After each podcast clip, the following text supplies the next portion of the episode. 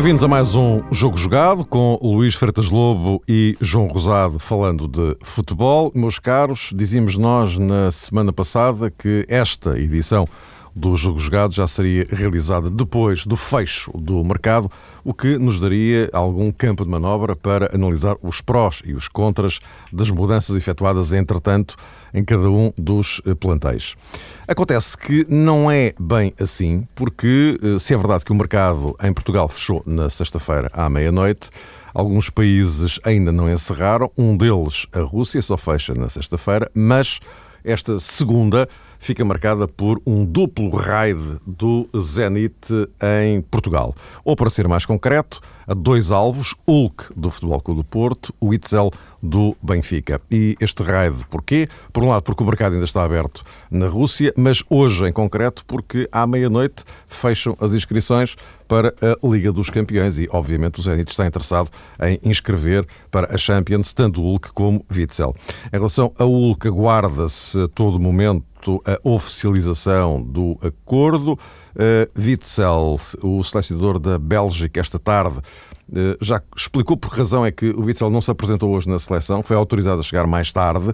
É que, diz o selecionador da Bélgica, que uh, há conversações tendentes à transferência de Witzel do Benfica para o Zenit. Portanto, Hulk do Futebol Clube do Porto e Witzel do Benfica podem, daqui a poucas horas, ser jogadores do Zenit oficialmente. Eh, eu começaria justamente por aqui, eh, por um lado, porque já tínhamos prometido que iríamos olhar para o cenário dos plantéis pós-fecho de mercado. Só que agora há mais estes dois dados que são importantíssimos, obviamente, eh, e que, a concretizarem-se, ambos têm implicações ainda maiores do que já tinham as alterações que se operaram esta semana, nomeadamente a saída de Ravi Garcia do, do Benfica para o Manchester City. Uh, uh, João, um, um, primeiro olhar propunha-te em relação a isto, uh, porque, aliás, e pegando um pouco no que o Luís dizia a semana passada, se bem, se bem, o Luís dizia qualquer coisa como com mutações nos plantéis, a partir da próxima semana, o, o campeonato será jogado de outra forma, não é? E tu, João, também subscreveste a tese de que o, o campeonato em Portugal poderia sofrer uma guinada não sabia bem para que lado, evidentemente, nem se sabe, mas Sim. em função daquilo que pudesse acontecer. E agora. E, e, resta saber, Mário, se não vamos ter ainda mais algum anúncio de surpresa. Sim, daqui até à meia-noite. próximas horas, lá, é? porque João Motinho uh, também foi apontado como um alvo preferencial do Zenit e não apenas uh, do Zenit, também do Tottenham, mas neste caso já está inviabilizada, digamos que essa Exatamente. possibilidade de transferência. Eu o que acho, acima de tudo, nesta questão tem a ver com o Hulk e tem também a ver com o Witzel, é que todas estas eh, histórias em torno de, das transferências foram muito mal contadas desde o primeiro momento. Concretamente, desde aquele instante em que Pinta Costa disse que recusou uma proposta de 50 milhões uh, pelo Hulk. Isto é de estranhar, na minha perspectiva, uh, sob vários uh, aspectos e, e, vertentes. Em primeiro lugar, não é muito normal um presidente de um clube vir a público dizer, digamos, qual foi a verba que outro clube eh, apresentou para tentar contratar eh, um jogador, a revelar os bastidores de um negócio que não se fez, é bastante invulgar. Não me lembro Mas, nunca eh, disso ter acontecido. Só, só uma adenda, lembro Pinta Costa faz essa declaração na sequência de uma notícia da véspera, segundo a qual a administração do Zenit é que teria dado ordem para não se fazer o negócio porque achava 50 milhões de mais pelo Ora, aí está. Outro e Pinta, Costa, estranho. e Pinta Costa responde dizendo: Não, não, foi ao contrário, eu é que recusei. Exatamente, Mário. Outro aspecto estranho, não estou a conseguir eh, vislumbrar e tenho refletido sobre isto nos últimos dias, a razão por que motivo, de repente, o Zenit, eh, em público, eh, trataria de anunciar que 50 milhões para um jogador corresponderia a uma verba incomportável. Não vejo porque é que imaginaria, digamos, que um comunicado oficial dessa natureza para dar conta de uma coisa que supostamente nunca teria acontecido. Por outro lado, acho também muito estranho. É evidente, não sabemos ainda. Em Olha, João, lugar, uh, vou só tentar aqui uh, checar. Uh, creio que o site oficial do Zedit já está a anunciar Hulk por 5 anos no Zenit de São Petersburgo. Mas, mas continua.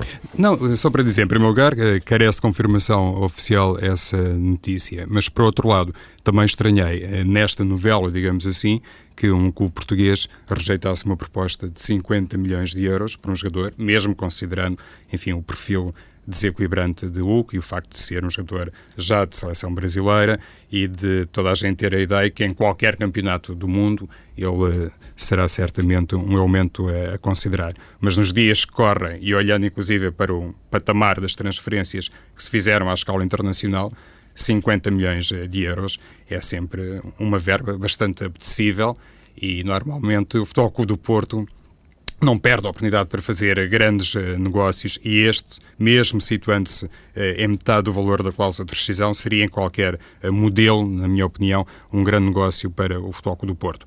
E depois, se ele tem realmente o ou tinha uma cláusula de 100 milhões, era absolutamente natural que Pinta Costa, enfim, não vendesse por menos disso, mas não precisava de fazer o tal anúncio público. Isso é que eu estranhei uh, verdadeiramente. No toque à Witzel, é, é um bocadinho da mesma linha. Eu acho que aquela notícia que apareceu dizendo que o Benfica rejeitou uma proposta ainda por cima a pronto pagamento no valor de 90 milhões eh, de euros por três jogadores, Gaetan, Witzel e Nolito, e isso de facto também nos deixa perante um cenário que não seria concebível à luz de aquilo que de vez em quando é noticiado a propósito uh, da saúde financeira dos grandes clubes uh, portugueses. E se Witzel tem uma cláusula de 40 milhões de euros, depois fazendo, digamos aqui, um método de exclusão de partes, percebe-se que Gaeta e Nolito, ainda por cima dois suplentes uh, no atual plantel de Jorge Jesus, seriam também vendidos uh, a preço considerável e isso, na minha perspectiva, se aconteceu assim, significa que o Benfica, penso eu, acabou por perder uma grande possibilidade para vender uh, num pacote excelente uh, três jogadores de características diferentes e também com graus de utilização uh, diferente. Mas é, é, um pouco realmente anormal que de vez em quando estas notícias apareçam, porque nos dias que correm há inclusivamente clubes que nem os convocados anunciam para o dia dos jogos. O Sporting faz isso, o Benfica faz isso e de repente quando se trata de questões que, se calhar, do ponto de vista político, são mais sensíveis e servem os interesses de determinadas pessoas, aparecem nos jornais uh, questões que supostamente estariam envolvidas num secretismo maior, muito mais melindrosas, de bastidores e que, uh, de repente, um jornal, em primeira página, consegue colocar à, à evidência. E isso, para mim, é outro aspecto muito estranho que tenho muita dificuldade em compreender. Esta era a primeira abordagem que gostaria uhum. de fazer sobre estas questões. Mário Luís. Luís, então, olhando para isto, Aquilo que, que em primeiro lugar, se, confirmando-se estas notícias, é a saída de dois grandes jogadores do nosso campeonato. Isso é, é, é, mais uma vez, a evidência da nossa fragilidade perante este tipo de situações. Agora, era inevitável e já falamos aqui ao longo dos tempos e o mercado já está aberto há muito tempo, já há muitos meses, e todos estes negócios se fazem no último dia. E, portanto, isto não acontece por acaso, como, como eu referia já num, num, num, dos programas anteriores. E, portanto, estes timings de negócio, não sei a quem interessa, mas acabarão por interessar uh, uh, aos dirigentes, porque tentam fazer o melhor negócio. Imaginam sempre aquele que quer vender irá vender por valor mais baixo, aquele que quer comprar pode, pode, pode uh, se o outro não quiser vender, poderá pagar mais. Portanto, jogam sempre com esse timing até ao fim. e, e depois, mais agentes envolvidos no, nos negócios. O jogador, no meio disto é uma peça que resiste até, até o último tempo, até o último segundo. A semana passada também ouvíamos, ou na sexta-feira, que, que Moutinho não saiu para o Tottenham por, por, por quatro minutos, o que, é, o que é uma coisa ainda mais surrealista, quando se ele falar isso, em, em função de que é um negócio que pode ser feito e houve tanto tempo para, para o fazer. Mas é assim que está, que está o futebol atualmente, é assim que está o mercado, é, é assim que os agentes o querem, que querem mexer nele, não há nada a fazer. Penso que a questão russa, já o disse, é uma questão completamente à margem daquilo que é o futebol natural europeu, circulação natural do dinheiro, este dinheiro que entra através do, dos clubes russos uh, e da oligarquia que gera os clubes russos, muitas vezes, ou quase sempre de origem mafiosa, uh, não é o dinheiro natural do futebol. Uh, e, portanto, é um dinheiro que subverte completamente o mercado e pode é uma bomba relógio que pode explodir a qualquer momento. E, portanto, o último dia é o melhor dia para explodir porque os, os clubes estão, estão mais vulneráveis uh, e isso acontece. E no caso português uh, é, é, evidente, no caso do Porto e no caso do Benfica, sentia-se que, que, a necessidade de fazer dinheiro uh, era, era, não digo que seja obrigatória, mas quase, quase, e o timing também para o jogador sair, no caso do Hulk, era, era este, pela, pela idade que tem e pela, pela evolução natural de, de, da, carreira, da carreira do jogador. Uh, sai, na minha opinião, o maior fator de decisão ou de desequilíbrio no, no campeonato, que é, que é o Hulk. Por isso, a semana passada dizia que o campeonato iria começar a decidir eh, na sexta e hoje, segunda, porque a partir do momento em que se percebe os jogadores que ficam e saem, percebe-se como é que as equipas vão ficar, são mais ou menos candidatas, e por isso eu dizia, entenda-se isto em termos hábeis e relativos, que é a correlação de forças entre os vários clubes, que o que sair seria um grande reforço para o Benfica, porque é, porque enfraquece de uma forma tremenda o Porto em termos da qualidade que este jogador tem.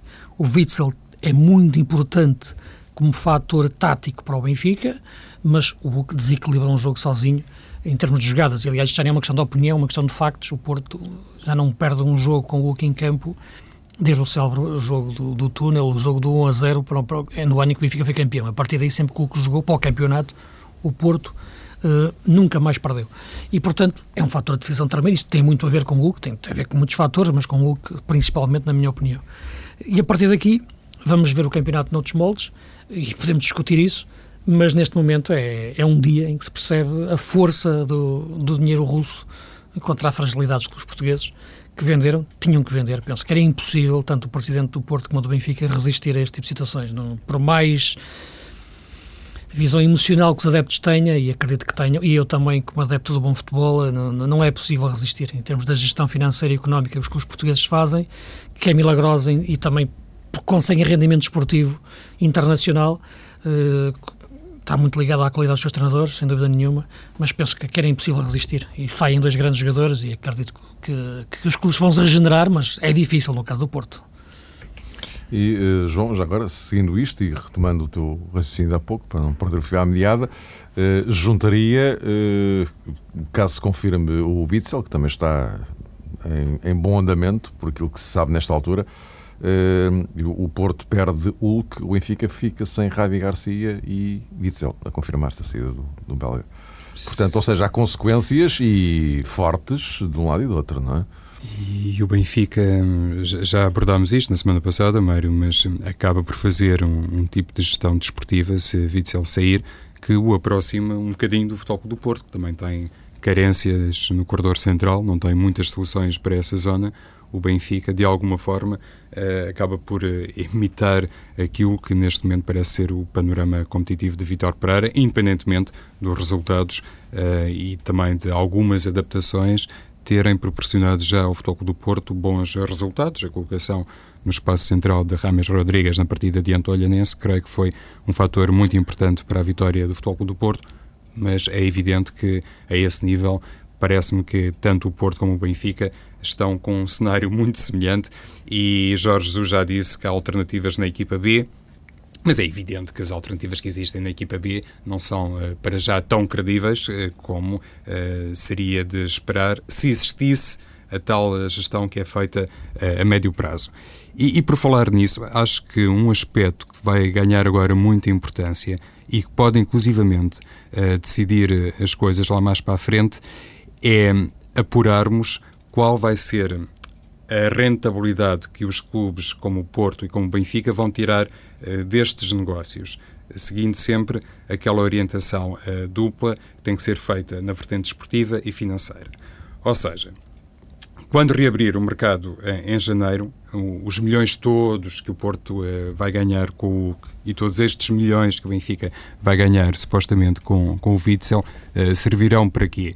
Será que nessa altura tanto uh, Vitor Pereira como Jorge Jesus uh, vão pedir uh, às respectivas administrações para o futebol que as duas equipas sejam apetrechadas com jogadores de outra categoria ou de outra experiência, com outra capacidade para encarar a reta final da temporada com outros argumentos, ou todo este dinheiro será canalizado mais para, sei lá, abater o passivo e ter, do ponto de vista de tesouraria, outro género de margem de manobra uh, mês a mês. Eu penso que essa questão é, é que é fundamental porque tanto Porto como Benfica podem, de repente, no mercado de janeiro, estar em condições, uh, se calhar ao contrário do que aconteceu nos, nos outros anos, em condições de gastar muito dinheiro para a realidade portuguesa em jogadores que possam precisamente preencher as tais lacunas que há pouco tiveste a oportunidade de referir, Mário Fernando, e que se situam tanto no caso do Porto como no Benfica, na zona central, no meio campo.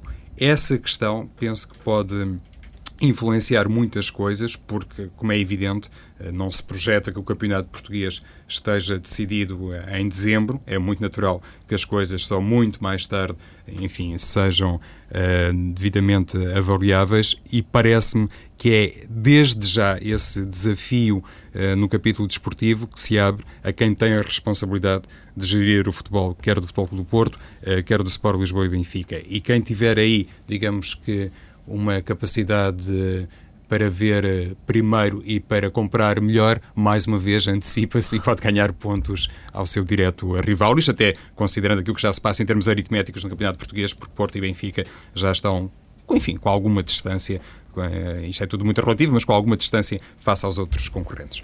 Sim, há aqui um elemento que não, não dominamos ainda, que tem a ver com o valor das transferências, não é? Isso é importante também no, no, do ponto de vista de perceber a dimensão que isto pode atingir, até depois da declaração da semana passada do Presidente Pinto da Costa em relação aos, aos tais 50 milhões que recusou. Portanto, é, podemos ficar, estar aqui... Ficar a saber exatamente por quanto, por quanto é que Sim. o Hulk foi para o Zenit, não é? Exato. Poderemos estar aqui perante uma transferência, de facto, histórica para, para, para o futebol português e para o Porto em, em particular. Uh, depois, para além disso, este seja timing... For, seja como for, uh, acima de 50 milhões é de certeza absoluta. Sim, pegando naquilo que o Presidente disse, sem dúvida. Agora resta saber até agora. Já, e, e, e, e, já é, e já é a maior transferência da época. Está, há é? muitas maneiras de fazer negócios no, no, no, futebol, Mário. Portanto, os valores aqui, tem, há um valor que aparece no jornal e há, e há outros valores que andam. Que andam Vamos, por isso é que eu estou aqui à espera da CMVM, só para saber direitinho ali os números. Sim, mas isso, mas, pronto, mas isso é, é, entre eles e depois dá-me igual. O que eu estou a dizer é, é, é a situação de o valor da transferência e em função também do timing em que ele é feito, porque o timing influencia o valor, como eu já referi várias vezes. Uma coisa é fazer um timing, um valor, uma transferência um mês antes de fechar o mercado, o timing é diferente, o valor é diferente e ninguém me convence que esse valor aí é menor do que aquele que é negociado no último dia. Não é. E, portanto, no último dia, de facto, negocia sob pressão. Isso favorece quer os dirigentes, quer, de facto, todos os agentes que andam em volta destes grandes negócios. E quando eu falo em agentes, não estou a falar no pequeno médio agente que negocia na segunda divisão. Falo no pequeno, no grande agente que negocia este tipo de negócios. Aqui, a todos, dirigentes, agentes envolvidos nos negócios, importa fazer isto o mais tarde possível.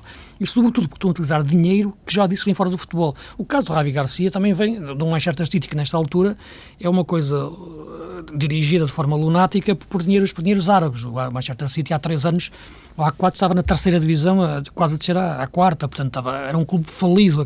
O próprio Chelsea, aliás, quando com o Abramovich o comprou, estava quase a desaparecer. O Paris Saint-Germain era um clube também com muitas dificuldades e agora é, é um dos clubes mais ricos do mundo. Portanto, estamos num, num domínio em que não há qualquer controle normal do mercado, em que tu compras, vendes e o mercado vai, vai evoluindo a um circuito natural do dinheiro. Aqui não, é dinheiro árabe e é dinheiro russo que entra e, e atira como uma bomba para cima do, do, resto, do resto do mercado. O timing, no entanto, impede, claro, que os clubes portugueses possam ter hipótese de, de, de, de, reagir e ir procurando alternativas no imediato, pelo menos válidas. Embora não, não é que encontrar um substituto para o Hulk, como ano passado o Porto não encontrou um substituto para o Falcão. Por exemplo, a pegar no exemplo dos dois jogadores de facto que são de um nível estratosférico que ganharam campeonatos. Uh, mas para encontrar alternativas dentro daquilo que são os equilíbrios do, do plantel. E portanto os dois clubes ficam, na minha opinião, desequilibrados. Mais o Porto na decisão, mais taticamente uh, o Benfica. Resumo, este fica um campeonato para nível interno, pura e simplesmente. Neste momento, a preocupação do Porto ao vender desportivamente foi pensar, mas nós sem o Hulk ainda conseguimos ganhar ao Benfica, que é a grande preocupação do Porto, é ganhar ao Benfica, e do Benfica é ganhar ao Porto, mas no Porto, pensado no caso Hulk, eh, porque o Porto nunca pensa muito em termos de Liga dos Campeões. Liga dos Campeões é se, se de repente aquilo ao meio da época está a dar certo, o Porto investe e vai lá. Mas eh, se não for, ninguém morre por causa disso, nenhum treinador ficou em perigo porque o Porto não ir longe, não passar à fase grupo da Champions ou não passar à fase eliminar.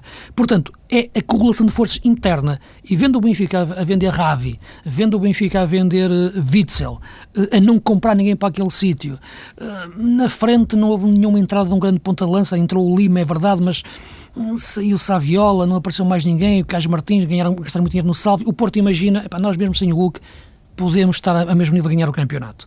Uh, o Benfica pensa que, saindo Witzel e, e Ravi Garcia, não mexe muito no poder ofensivo da equipa, que é a forma de pensar do, do, do, do, Jorge Jesus em termos de ganhar jogos, embora depois no treino passe mais tempo com os defesas, mas a verdade é que a equipa fica na mesma, com o mesmo poder atacante. E na cabeça dos adeptos, se funciona assim, se nós temos os mesmos avançados, temos a mesma, a mesma hipótese de ganhar jogos. E não é assim, como é óbvio, porque tudo isto são equilíbrios. Uh, e, portanto, o Benfica fica desequilibrado taticamente.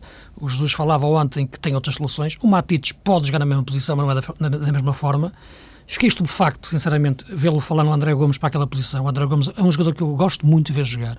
Acho que, de facto, é um dos grandes valores que está no Benfica, mas não é um 6, é um 8, quase um 10. O André Almeida, sim, pode jogar nessa posição e está a jogar muito bem nessa posição no Benfica B. O André Gomes, não, não percebi, uh, mas embora, mas os dois adaptam os jogadores a todas as posições, mas, mas, mas o André Gomes é um grande jogador para 8.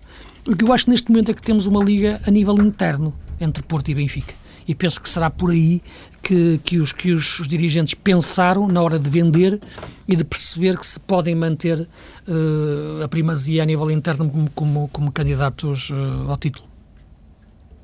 Não sei, João, se queres acrescentar mais alguma coisa, senão uh, saber... avançaríamos para estarmos aqui também a girar o nosso Isto porque, deixa-me só para terminar, porque em relação a uma coisa que tinhas dito, oh, João, desculpa, sim, sim. em relação àquilo que é janeiro, não é? Porque, para janeiro, porque janeiro nunca serve verdadeiramente para, na minha opinião, Uh, ganhar campeonatos, isto é, serve para corrigir alguns erros primários que tu notes do, do, do, início da época, mas não consegues ir lá ao mercado naquela altura, porque já, o, que está, o, o, que está bom já está, já está nos clubes, e às vezes também dá para comatar uma lesão que tens. Dá para ir ali um, um, um bisturi contratar um jogador que pode equilibrar a equipa, mas nunca é o fator de decisão que tu contratas início da época, como o Benfica comprou o Vissel, como o Porto comprou o Uco, o Falcão, o Benfica comprou o Cardoso, por aí fora. Os jogadores que mudam as equipas são comprados em agosto e fazem a pré-época. Em janeiro é apenas um acerto. Pois, eh, no, que toca a isso, eu acho que realmente, eh, cirurgicamente, pode apresentar-se uma peça que pode fazer a diferença. Sim, sem dúvida Sobretudo considerando as tais lacunas eh, na zona central. Mas, uhum. oh, Luís, estavas a falar a propósito ainda daquilo que pode acontecer isoladamente com Porto e com Benfica. Eu acho que uma pergunta interessante também deve colocar-se a propósito do Sporting Braga, uh, que perdeu agora na Mata Real diante do Passos de Ferreira, mas uh, se olharmos um pouco para trás, de vez em quando o Braga tem estes deslizes, não é? Tem sempre um resultado assim um pouco mais uh, surpreendente, que não estava nas cogitações. Uh, e enfim, aqui não interessa estar a tentar adivinhar o futuro. O que eu acho é que o Sporting Braga, em termos uh, de mercado, viu realmente o Lima sair para o Benfica, mas tem nas outras posições um plantel é muito equilibrado. Se a equipa do Braga souber manter-se, digamos que de forma regular e competitiva no campeonato português, talvez possa aproveitar e, e, no fundo, um bocadinho exemplo do Sporting, como é, claro. como é óbvio, do Sporting Clube Portugal, talvez possa aproveitar estas vendas de Porto e de Benfica para ganhar ainda mais alguns eh, pontos de credibilidade nesta corrida eh, para o título. Até porque, na minha perspectiva, eh, o, o Braga manteve um jogador como o Mossoró, poderia ser, eh, enfim, um golpe de mercado para Porto, Benfica ou Sporting. Ninguém se lembrou disso. E ninguém se lembrou. É espantoso, não é? não é? Um é jogador como o Mossoró, que não é nenhum jovem, eu sei que não, mas que já deu tantas provas de qualidade que é realmente ali atrás do ponta de lança ou um pouco mais recuado, inclusive. É um jogador que marca a diferença e o Porto não tem um jogador com essas características. O Benfica, quando não tem Aymar, também não. O Sporting, muito menos. E ninguém foi buscar o Mossoró e isso é um trunfo penso eu, para o Sporting Braga, que pode também dar alguma coisa em termos de candidatura ao título. Sim, sem dúvida. Eu estava a fazer a análise mais cingida a Benfica e Porto, porque tem a ver com as transferências de, de agora. Já agora podemos mas... o Sporting também aqui à discussão, só para encerrar sim, é isto. o, o dossiê, Aliás, é? Sim, o João já tocou no caso Sporting também. Estamos a falar do claro, Benfica, claro, e, claro, Benfica e Sporting que se aproximam, Exatamente, são inteligentes na utilização do seu plantel e também tem que puxar muito pelos treinadores para perceber bem aquilo que podem fazer. O Braga ontem, perdão, na Mata Real, vinha de um jogo de grande intensidade emocional, eh, física, no Odinese e, e, e o Zé Peseiro não conseguiu gerir bem aquilo em termos dos jogadores a utilizar. Eu penso eh, que o Braga ontem abordou mal o jogo e acabou por, por, por perdê-lo de forma, de forma clara. Mas agora, uma boa utilização do plantel do, do Braga, uma boa utilização do plantel do Sporting, embora eu acho que o plantel do Braga pode ter mais soluções na posição número 9, que de facto é verdade, aí sim, mesmo, mesmo depois de sair Lima, uh, e está a gerir melhor os equilíbrios, porque tem de facto no meio campo um, um jogador como, como o Mossoró e o próprio Ruben Micael, criativos puros, que, que o Sporting não tem, mas há, pode haver uma aproximação de, de Braga e Sporting, se forem inteligentes competitivamente na, no, resto, no resto da época. Né? E, meus caros, um virar de página agora para falarmos da Seleção Nacional, que vai reentrar em funções. Começa na sexta-feira a caminhada para o Mundial do, do Brasil, jogo no Luxemburgo, depois na terça-feira, logo a seguir, com o Azerbaijão em Braga. E no meio disto surge Cristiano Ronaldo. Com aquela eh, declaração de ontem, eh, está muito triste com o Real Madrid por qualquer coisa que ele não diz o que é. Uh, chuva de especulações hoje em Espanha é torrencial. Uh, o uh, Jorge Mendes, eu estou a falar, estou a reportar-me a alguém próximo de Cristiano Ronaldo. Jorge Mendes emitiu um comunicado esta tarde a dizer que sabe quais são as razões, que não ficou nada surpreendido com aquilo que ele disse, mas compete a Cristiano Ronaldo dizer quais são, se o entender. E, portanto, isto também não acrescenta muito mais, ou, em boa verdade, não acrescenta nada. Uh, agora, uh, vocês conseguem ter alguma interpretação uh, para isto? para, já, para já, se calhar, até mais do que interpretação, porque isto, interpretações pode haver muitas. A forma como isto aconteceu, Luís? Em primeiro lugar, eu penso que ninguém hum, diz nada de forma inocente. Isto é, quando se diz alguma coisa, é para se tirar algum proveito, algum partido da, da afirmação que se faz. E, portanto, eu acho que aquilo foi dito com alguma intenção uh, de, ob de, obter com aquela declaração uh, alguma, algum objetivo. Uh, é a questão. É evidente que o Ronaldo está, está aborrecido ou agastado com alguma situação dentro do Real Madrid. A primeira tentação que existe sempre, e logo os jornais de Barcelona pegaram nisso, tem, será, será a ver com dinheiro em geral, os, os, jogadores de futebol, quando ficam mais tristes ou deprimidos, tem a ver com, com dinheiro, não tem a ver muito com, com namoradas e prémios, mas uh, porque aí eles conseguem facilmente encontrar substitutos e substitutas, mas no caso do, do Ronaldo não parece ser por aí, sinceramente, não, não me parece. Não sei, aliás, se terá a ver com a questão do, do não do prémio em si de, de sexta-feira, mas o facto de, de, olhar para o lado e ver de facto aquilo que o Barcelona é em termos de, de acompanhar os jogadores, o presidente ir com os jogadores, uh, uh, deslocar-se no caso ao Mónaco, existir ali um apoio de facto que, que faz os jogadores serem um símbolo do, do Barça e do, do futebol que o Barça pratica nesta altura e que é elogiado por todo o mundo. Eu acho que aí aqui é que dói muito ao Real Madrid, de facto, é ver esses constantes elogios ao Barcelona, uh, mesmo quando o Barcelona perde. Assim, o Mourinho já, já não aguenta isso, é? cada, cada conversa de imprensa que ele, que ele dá, ele já diz, mas qual hegemonia, eles, não, eles já não ganharam este ano na Champions, e portanto há ali um ataque ao Barça só pelos resultados, esquece outra coisa que é o futebol que eles jogam, que vai ficar para a história. Mas é verdade o que, o que eu acho que o Ronaldo sente, de facto, não consegue ser um símbolo tão mediático internacionalmente do Real Madrid como do Messi, como o Messi é do Barça. Isto é, o Messi de facto é idolatrado e leva o Barça atrás e o Barça leva o Messi e o Ronaldo vai sozinho. Não há ali o acompanhar da dimensão Real Madrid. O Real Madrid foi campeão de, de Espanha com, com, com 100 pontos, marcou mais de 100 golos. O Ronaldo marcou 50, quer dizer, isto é uma coisa de outro mundo que o Ronaldo consegue. E, no entanto, eu acho que o Real Madrid... Mas o Ronaldo hoje é uma bandeira do Real Madrid. Exatamente, mas eu acho que o que ele sente é que o, o Real Madrid não, não pega nele para fazer dele uma grande bandeira uh, ao nível de um Alfredo Di Stefano, porque é verdade, neste momento, é, já não é possível ganhar cinco Ligas dos Campeões seguidas, como ganhava no tempo do, do Dom Alfredo Di, Di Stefano, mas o que o Ronaldo consegue hoje, no tempo moderno, é uma coisa espetacular do outro mundo é por ser português e os espanhóis não acham muita piada a isto, para puxar por ele para cima, é porque o Mourinho não, não costuma, costuma, ser simpático, eu não sei. O que eu sei de facto é que eu acho que aquilo que está ali no aborrecimento do Ronaldo é de facto o Real Madrid não pagar nele e fazer, fazer dele uma grande bandeira de um grande futebol atual, de grande qualidade, que uh, do, do Barcelona no campo e que ganha campeonatos e que não ganha prémios porque não é tão simpático como o Messi. Eh, e eu estou à vontade para falar, porque vocês já sabem que eu sou um, admirador do futebol do Barcelona, mas aquilo que o Real Madrid faz é fantástico, aquilo que o Ronaldo faz é de outro planeta, e portanto acho que o Real Madrid,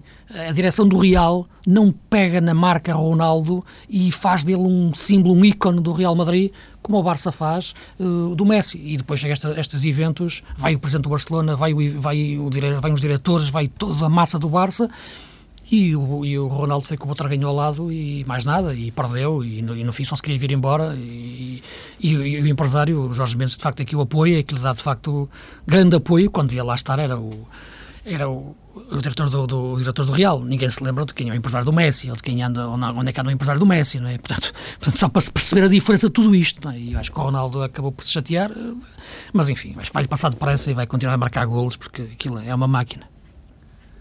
Eu, eu, a propósito de Cristiano Ronaldo, eh, gostaria de dizer uma coisa que tem a ver com um acontecimento de hoje, que foi a homenagem que o Sporting prestou a Aurélio Pereira. Sim que foi de facto um, e ainda é um dos grandes uh, responsáveis uh, pela descoberta de grandes talentos no, no futebol português. Uh, Ronaldo foi apenas mais um da lista. Mas tive pena que o Cristiano não estivesse cá. Sincero, não, não teve oportunidade para isso, pelos vistos, mas claro. merecia claramente merecia a Aurélio Pereira. E merecia ter sido feito de forma ao Cristiano ter estado cá.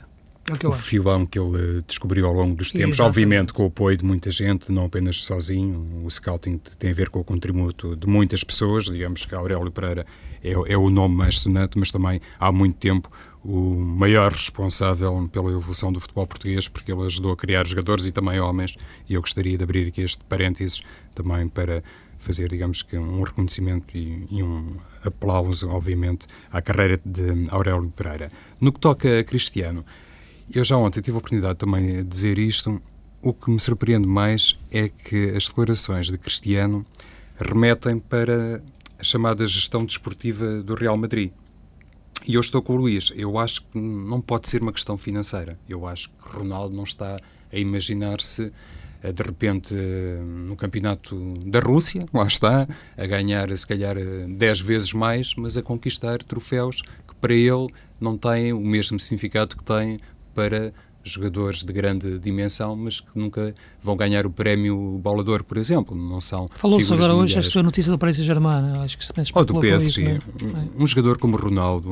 O, P o PSG já desmentiu. Desmentiu. Sim, sim, sim. Penso que não, não ficaria agradado, digamos que na vertente esportiva, em se ingrar no campeonato eh, francês e eventualmente alimentar a ilusão de ganhar a Champions League pelo PSG. Poderia acontecer mas eh, quem conhece a forma de estar de Ronaldo, a maneira como orientou sempre a sua carreira, sabe, obviamente, que o lado económico pesa muito, mas pesa também uh, o, o, tal um, ehm, sucesso a nível desportivo que o pode um dia colocar na história uh, do futebol mundial.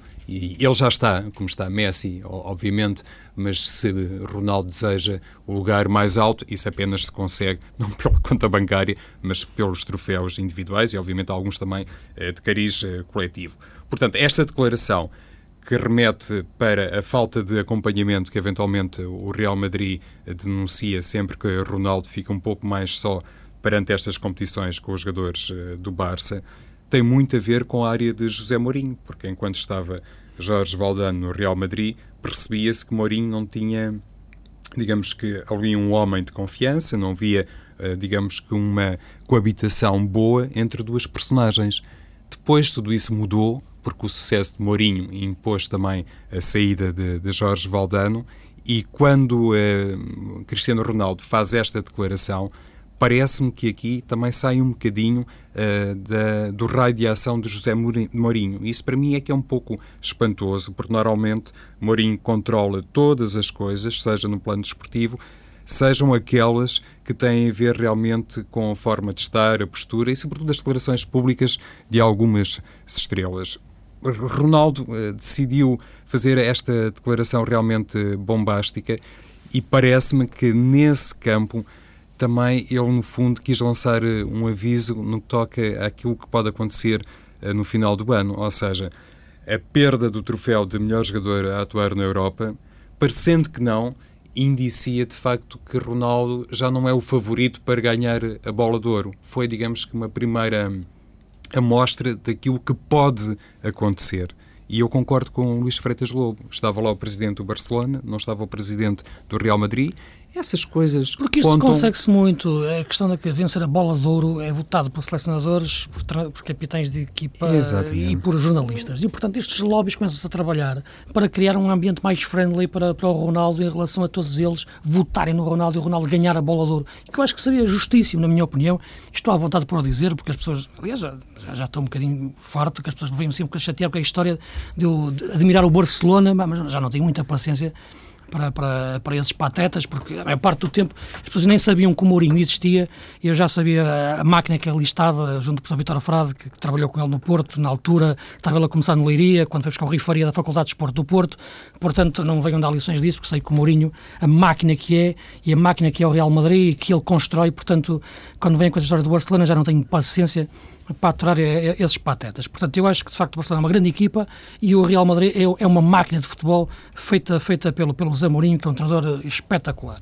Uh, agora, eu acho que este, estes prémios individuais são trabalhados desde a base na imagem que tu constróis do jogador e o clube nisso é fundamental. O Barça nisso, de facto, basta ter, é, é, Unicef, é, é Unicef, seja lá o que for, como diz o Mourinho, mas a verdade é que consegue criar ali uma imagem junto do jogador de quem tu podes ser amigo, de quem tu vais trocar a bola no jardim e jogar e brincar. E, o jogador parece, parece jogar na rua.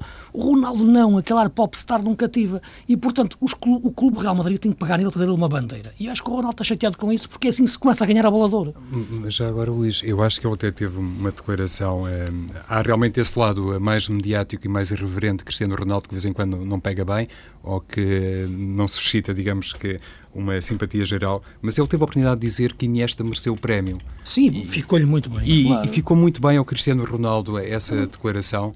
E eu também estou à vontade para falar, porque eu, por exemplo, muitas vezes defendo que o Xavi Hernandes já deveria ter ganho um número de coisas, não é, Luís? Uh, informação do uh, empresário do Hulk.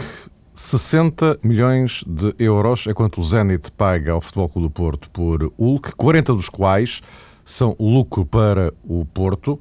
O Porto recebe, portanto, 40 milhões eh, por 85% do passo avançado, enquanto o montante restante é distribuído pelo fundo, que detinha 15%, portanto, ficou 9 milhões, eh, e pela comissão eh, de 10% do intermediário, portanto, os 6 milhões, e pelo fundo de solidariedade, que equivale a 5% do valor global, portanto, 3 milhões. Uh, e segundo o empresário de um, Hulk, Teodoro Fonseca, uh, dos 60 milhões são também retirados valores de prémios desportivos a receber pelo jogador e pelo agente, uma verba a rondar os 2 milhões de uh, euros.